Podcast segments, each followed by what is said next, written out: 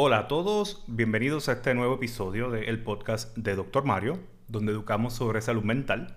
Aquí con ustedes el doctor Mario González Torres. Como saben, yo soy psiquiatra de niños, adolescentes y adultos.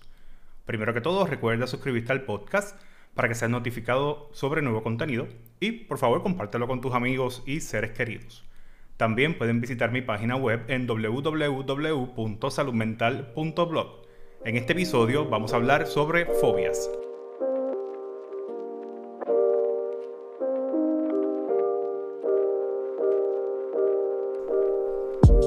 Este episodio tenía planificado hablar sobre fobia social también, pero decidí dejarlo para el próximo episodio del podcast, ya que es un tema que hay que hablarlo con un poco más de detalle. La realidad es que cuando hablamos de fobias nos referimos a un miedo excesivo a un objeto, circunstancia o situación. La fobia específica es un miedo fuerte y persistente a algo en particular. El diagnóstico de fobia específica requiere el desarrollo de una ansiedad intensa, incluso hasta el pánico, cuando nos exponemos al objeto al cual le tenemos miedo. Las personas con fobias específicas pueden anticipar daños, como por ejemplo el ser mordido por un perro, o pueden entrar en pánico ante la idea de perder el control. Por ejemplo, si ellos temen estar en un ascensor, también pueden preocuparse por desmayarse después que se cierre la puerta. Las fobias son uno de los trastornos mentales más comunes se estima que aproximadamente del 5 al 10% de la población tiene estos problemas y a veces los mismos pueden causar gran disfunción. La fobia específica es el trastorno mental más común entre las mujeres y el segundo más común entre los hombres. Es interesante saber que en hombres los trastornos relacionados con sustancias son los primeros, son los que tienden a sobrepasar este tipo de condiciones. Como muchos otros trastornos de salud mental, las fobias específicas también se identifican más en mujeres que en hombres básicamente el doble de las veces que, los hombres.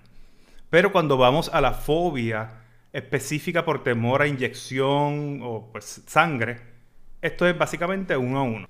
Es común que esta condición se vea en conjunto con otros trastornos de salud mental. Entre un 50 y un 80% de las personas que padecen de fobias también cumplen criterios diagnósticos de otras condiciones. El desarrollo de la fobia específica puede resultar cuando unimos un objeto específico o situación con las emociones de miedo y pánico. En general, una tendencia no específica a experimentar miedo o ansiedad cuando un evento específico, por ejemplo el conducir, se combina con una experiencia emocional, como sería un accidente, la persona es susceptible a una asociación emocional permanente. La persona es susceptible a una asociación emocional permanente entre el guiar o conducir un automóvil y el miedo o la ansiedad. Esta experiencia emocional, la cual se puede convertir en fobias, puede venir de incidentes externos como de incidentes internos. Por ejemplo, un incidente externo, como hablamos ahorita, puede ser un accidente de tráfico. Y un incidente interno más puede ser una reacción, como por ejemplo lo sería un ataque de pánico. Y entonces aquí para distinguir una de la otra, las personas pueden crear una fobia, un miedo generalizado al conducir, pero no necesariamente el miedo es a tener un nuevo ataque de pánico. De esa forma podemos distinguir a veces una de las otras, pero pues sabemos que pueden ocurrir a la misma vez. Otro mecanismo que hace que se asocie entre el objeto que causa la reacción fóbica y nuestras emociones puede ser modelado, en donde una persona observa la reacción de una en otra. Por ejemplo, eh, no sé a quién le ha pasado, pero ha visto que en ocasiones los padres le tienen miedo a los lagartijos y luego da a relucir que los hijos también lo tienen. Y muchas veces que ven la respuesta del padre y la copia. También hay una transferencia de información en donde una persona le enseña o le advierte sobre los peligros de los objetos específicos. Por ejemplo, a las serpientes, a, las arañas, ese tipo de temor. Yo hablo mucho con los padres en que tenemos que tener mucho cuidado en cómo respondemos a distintas situaciones frente a nuestros hijos para nosotros no crearles ese tipo de preocupaciones a ellos. Yo les pido a todos que, y yo lo intento también cuando estoy bregando con mis hijos, Intento que la respuesta sea lo más neutral posible. Claro, esto en ocasiones es difícil de, controlar completamente, pero pues es algo que tenemos que estar pendientes. Los criterios diagnósticos de las fobias específicas son los siguientes. Tiene que haber un miedo o ansiedad intenso por un objeto o situación específica. Por ejemplo, pues, volar, las alturas, algunos animales, eh, administración de una inyección o ver sangre. En los niños se puede ver el miedo, la ansiedad, como si fuera llanto, rabieta, quedarse paralizados o aferrarse. El objeto de la situación fóbica casi siempre provoca miedo o ansiedad inmediata. También esta situación u objeto se evita o se, se resiste activamente con miedo o una ansiedad intensa.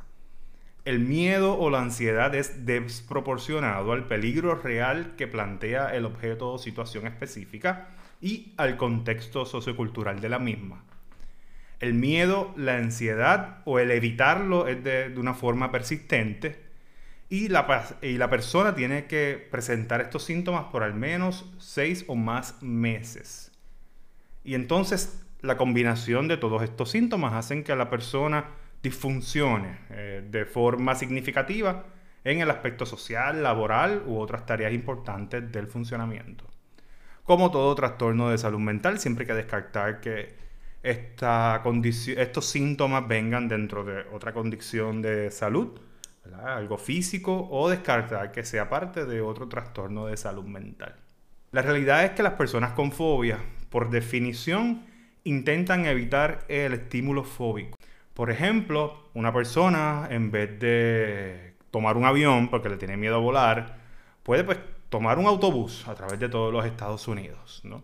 Eso para evitar que le genere esa ansiedad, esa, pues, ese temor intenso. Eh, quizás también como otra forma de evitar el estrés que causa el, el, evento o el objeto que causa la fobia, muchos pacientes buscan otras sustancias para ayudar a bajar la ansiedad, como por ejemplo el alcohol es bastante común. Y además se, estima que un tercio de los pacientes con fobia padecen de depresión mayor.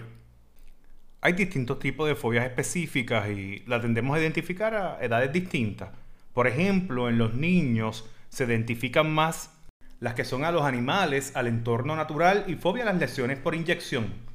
Pero cuando hablamos de adultos, sobre todo en la adultez temprana, hay que vemos otras fobias, como por ejemplo la fobia a situaciones. Entonces se han identificado varias fobias, cada cual tiene su nombre, aquí les voy a comentar algunos para que, pues, para que lo sepan.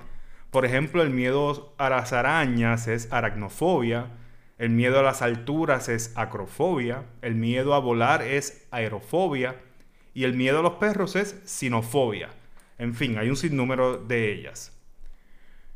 ¿Cómo tratamos las fobias específicas? Un tratamiento común para la fobia específica es la terapia de exposición.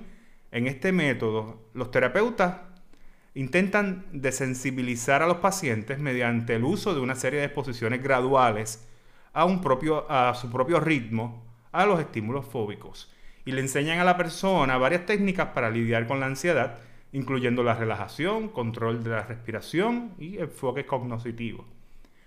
También los enfoques cognitivo-conductuales incluyen, se refuerza la comprensión de que la situación fóbica es realmente, pues, si vamos a ver al final del día es segura, porque lo que, estamos, lo que está pasando es que malinterpretamos el riesgo que realmente tiene esa situación u objeto.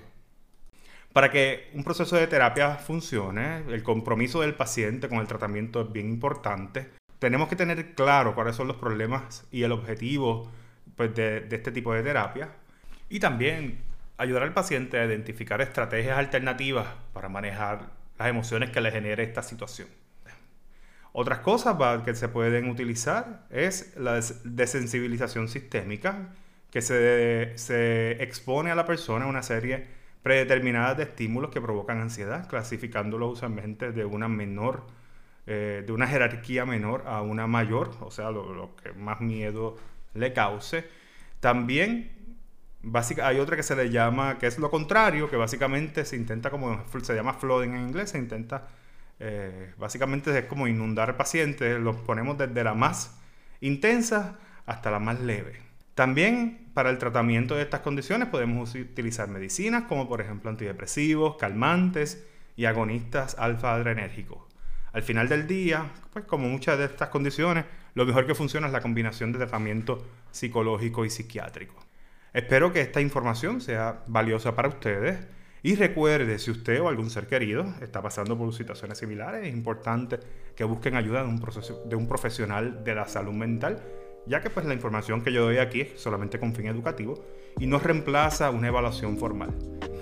Para emergencias, pues saben que deben asistir a la sala de emergencia más cercana o llamar al 911. Y en Puerto Rico, pues existe lo que se llama la línea Paz, que es una línea de asistencia el cual está disponible 24/7 llamando al 1-800-981-0023. Nuevamente recuerda que todos los miércoles publico un nuevo episodio de El Podcast. En el próximo hablaré sobre fobia social. Recuerda dar like y suscribirte al podcast para ser notificado sobre el nuevo contenido. También, como siempre, me encuentran en las redes sociales, donde pueden escribir sus preguntas o sugerencias si deseas conocer más sobre algún tema de salud mental. Recuerden que en Facebook me consiguen como Dr. Mario R. González Torres, psiquiatra, en Instagram arroba dr.mario González y mi página web es www.saludmental.blog. Aquí termina este episodio del podcast de Dr. Mario. Recuerda, siempre saca un ratito para cuidar de tu salud mental. Gracias por tu sintonía y hasta la próxima.